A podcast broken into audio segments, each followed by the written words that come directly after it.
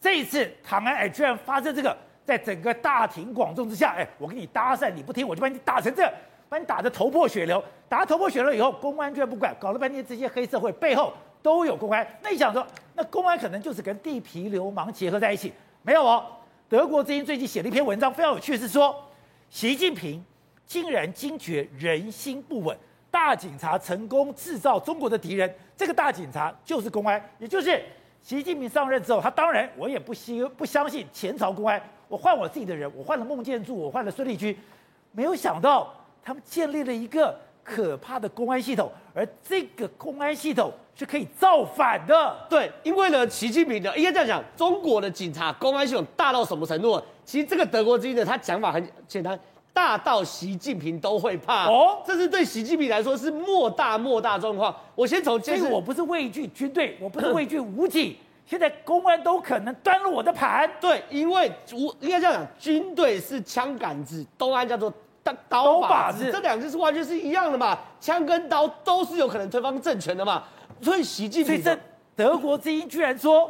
公安是中国的刀把子，对，是中国的刀把子。而习近平呢，他他怕公安怕到什么程度？其实他上来已经做了非常非常多的整数。他原本呢，以为把武警拉掉给中央军委管就好，对不对？对。就发现，就算武警拉掉给中央军委管，里面的系统盘根错节到他都没办法接受。为什么呢？一路他一路清洗，一路清洗，对不对？啊，因为你知道，连这一次的唐山事件啊，背后可能都涉及到公安部部长的权斗啊。这件事情是一个有有最高层峰放水，让网络尽可能的炸锅，对，来涉及到公安部部长权斗的状况。我这样讲哈，因为这是河北唐唐山，对不对？对。现任的公安部部长叫赵克志，是胡锦涛的人马。这个赵克志的当公安部部长之前，二零一五年、二零一七年当河北的省委书记，哦、而现在的唐山市的公安局局长叫做赵进进，他是什么？那个时候赵克志的老下属啊，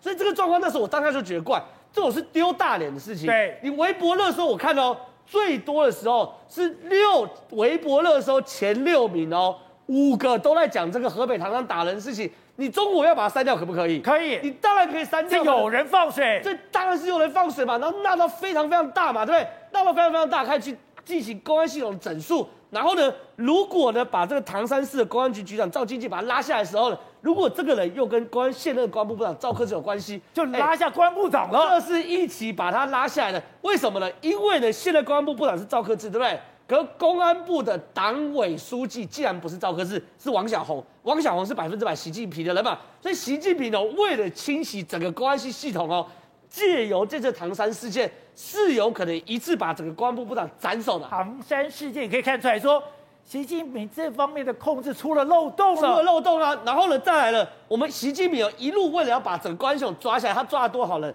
孟建柱、孙立军，这是我们知道副部长等级的，对不对？现在建指部长嘛，对不对？但我哎，光五月，我我给大家看，光五月在北京就有五十名以上局处级的公安领导被清洗，哎。你看这个名单有多大？哎，警察学院的党委书记被抓走，治安总队总队长被抓走，平谷分局的政委被抓走，顺义分局的政委被抓走，海淀分局的副局长被抓走。哎，习近平在清洗公安系统力道是超乎我们的想象的。北京五月就五十名，所以你可以想象整个中国的各地到底有多少的公安在借由一次一次的清洗。只为什么安习近平？而且他清理完是，你不能进机关，不能管财务，不能被提拔使用。对他就是就是等于是冷衙门了嘛，对，对，就说我即即便我抓不到你贪污证据，我也把你派到冷衙冷衙门。所以我总归一句哦，这个公安系统对习近平来说压力有多大？习近平从上从上任到现在，第一个把军委系呃把把武警系统拉掉，然后呢不断的大量的整数，不断的大量整数，不断大量整数，从副部长。一路整数到局处领导干部，一路整数到基层干部，然后呢，到这次的唐山事件，有人分析很有可能是直接剑指公安部的部长。所以对于德国德国之音的这个分析，为什么习近平对这件事非常非常，因为里面的盘根错节太大。为什么？因为后来习近平发现，光是一个王立军重庆公安局的局长就可以把薄熙来斗倒，手上的资料，他们拿到的情报系统。就比所谓的薄熙来还，呃，就可以直接把薄熙来拉倒情况之下呢，习近平当然怕这些嘛。而且呢，我们现在看到中国公安整个系统，在地方真的是比黑道还像黑道。比如我们看上海这样状况，哎，上海我就我我我就抗议我退出而已嘛，对不对？但一般来说我就是维安呐、啊。可是你看这个警察打的样子，他真的比黑道还专业啊！他真的就跟黑道一样，把你推倒后，然后拿脚去踹你的头。你看像这这种这种打法，这就是基层公安的状况啊。然后呢，警察，中国的公安，哎，公车上他的执法是干嘛？直接上公车，然后上公车后就开始揍人。真的，你看，哎，这是中国的公安，中国公安叫刀把，就是。他们是想打人就打人，想抓人就抓人。对啊，而且呢，你知道吗？除此之外呢，你看有个女生，这女生应该是外国女生吧？她边走当然不是不对的啊，边走边吃东西。结果呢，哎，外国人他也不管，直接你看说抓走就抓，哎，你看，哎，直接拉着头发把她往地上踹。所以其实哦，这些警察在执法的时候，当然有些是 OK 的，可是另外很夸张，北京的警察破门就干嘛把人抓出来隔离，对，这完全是把你看，哎、欸，他那踹门样子就是流氓去讨债样子嘛，然后直接就把人抓走。然后呢，陕西有个人哦，一看到警察，就把他拍照，对不对？陕西警察直接把他打到骨折，他们就在追追警察，就就就那个在在公公务场合，直接揍这个人，把这个人一路揍揍揍揍到骨折。所以你可以知道。为什么？今天这个这个唐山事件，那些人可以哎，你搭讪就搭讪，你直接去摸人家女生，你摸人家女生在光天化日之下还说我要认识你，然后人家不走还揍你，因为他们平常就是在干这种事情的嘛。所以这种由下到上，我讲最基层的远景到最高层的孙立军、孟建柱这些人，到现在的王小红等等的，对于习近平来说，坦白讲都是不放心的对象。好，辉生，因为这件事情在中国炸过了，在中国炸会是哎。也真的太难看了。现在好，不管你后面有没有什么阴谋论，但是这个锅已经盖不住了，完全盖不住。而且现在连央视都已经进驻去采访，可是更夸张的是，央视到当地采访，央视的采访车停在路边，竟然被砸了。假的？连央视的采访车被砸了？对，连央视的车都敢砸，所以你就知道这个唐山的一个社会的治安到底有多么糟糕。你不识字吧？这是央视采访车？对啊。唐山什么地方啊？你不觉得很夸张吗？你不识字吗？上面写央视，你竟然还都敢砸，这代表什么意思？这代表尽管你是国家的央视，但这里可是我管辖，唐山市是我管辖的。力量，你虽然已经吵得这样沸沸扬扬，但还有一股力量是。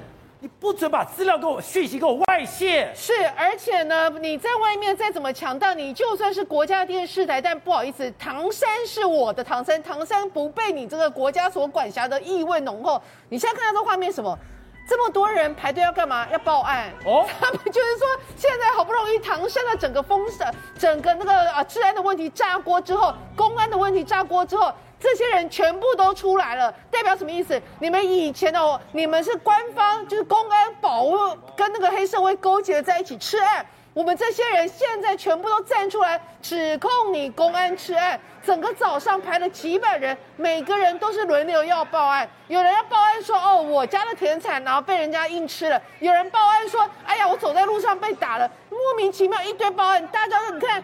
他还要开始呃，而且，每一个都很带种，全部都实名，然后报案哦。你看这么多人要报案，到底压了多少的民怨？到底有多少的怨恨？这些一报全部挤出来了。他们说他们有等了四个小时，都还没有办法进入到现场去做笔录的，所以你就知道这个民怨有多大，都已经累积了多久，这个唐山的这个问题才被累积爆发出来，而且一爆发一发不可收拾。原来那个唐山的暴打那个女子的事情，全世界全国热议，甚至全世界都连 CNN 都报道之后，现在大家就才发现说，哎呀，原来报案没有用啊，要上微博才有用。所以现在所有的唐山人，嗯，被那个当时被吃案的人，现在全部都跳出来了。我以前都觉得中国有句话，女人撑起半边天。是我以前的感觉都中国女人好凶哦，就没有想到出来以后才被发现。被打的很多哎、欸，被打的非常多。你现在看那个画面真的是，而且我跟你讲，我觉得最最不可思议的是，这些全部都不过是因为他们拒绝人家。哎呦，你看他整个拖在地上打下去，你知道他们全部都只是因为说拒绝别人搭讪，我不我不愿意被你搭讪也不行哎、欸。而且呢，你看哦，这个打的都非常恐怖，有的男的女的全部都和在一起打，然后呢，你就会心里想说，所以这个所谓的骚扰就不是个案。完全啊！他们说现在这个几乎，而且全部都是攻击你要点，比如说往你肚子踹，我往你头打下去，对，就是都非常比凶狠的。那你就心想说，哎，台湾好歹会觉得说，怎么可能打女人？打女人那个根本是猪狗都不如的都。结果在中国，好像关因为你是女人才反而在越打你。你知道这个最扯，这是我看过所有最扯的。他是怎么样，你知道吗？这个老板娘哦，他们就有个冰箱在外面。结果你看他黑衣服那个人为什么一直打他？黑衣服那个人他是有一台电动车，他的车他说啊我要充电，他把这个老板娘他们的冰箱电拔掉，把他自己的电动车充电。就老板娘说，哎哎哎，我在做生意，这是我的冰箱。就这样一句话，你看就看到这个年这年轻人呢，结果他还有电动车，就看起来应该是那个经济环境还不错的，竟然如此蛮横，整个哎你插你把人家冰箱做生意的冰箱。插头拔掉，弄你的电动车，正常人都说不可以吧？这样子也不行。结果后来那个她她老公后来说，我的老婆被打到连我都不认得，所以他就说打得非常惨，而且这种动的手段非常非常凶残，暴力之气这么重。对，而且呢是根本就是根本完全莫名其妙，完全没有道理的。对，董事长，刚讲这个公安事件牵扯到，哎，按照德国之音讲，习近平真的这个公安已经大到连习近平都害怕了吗？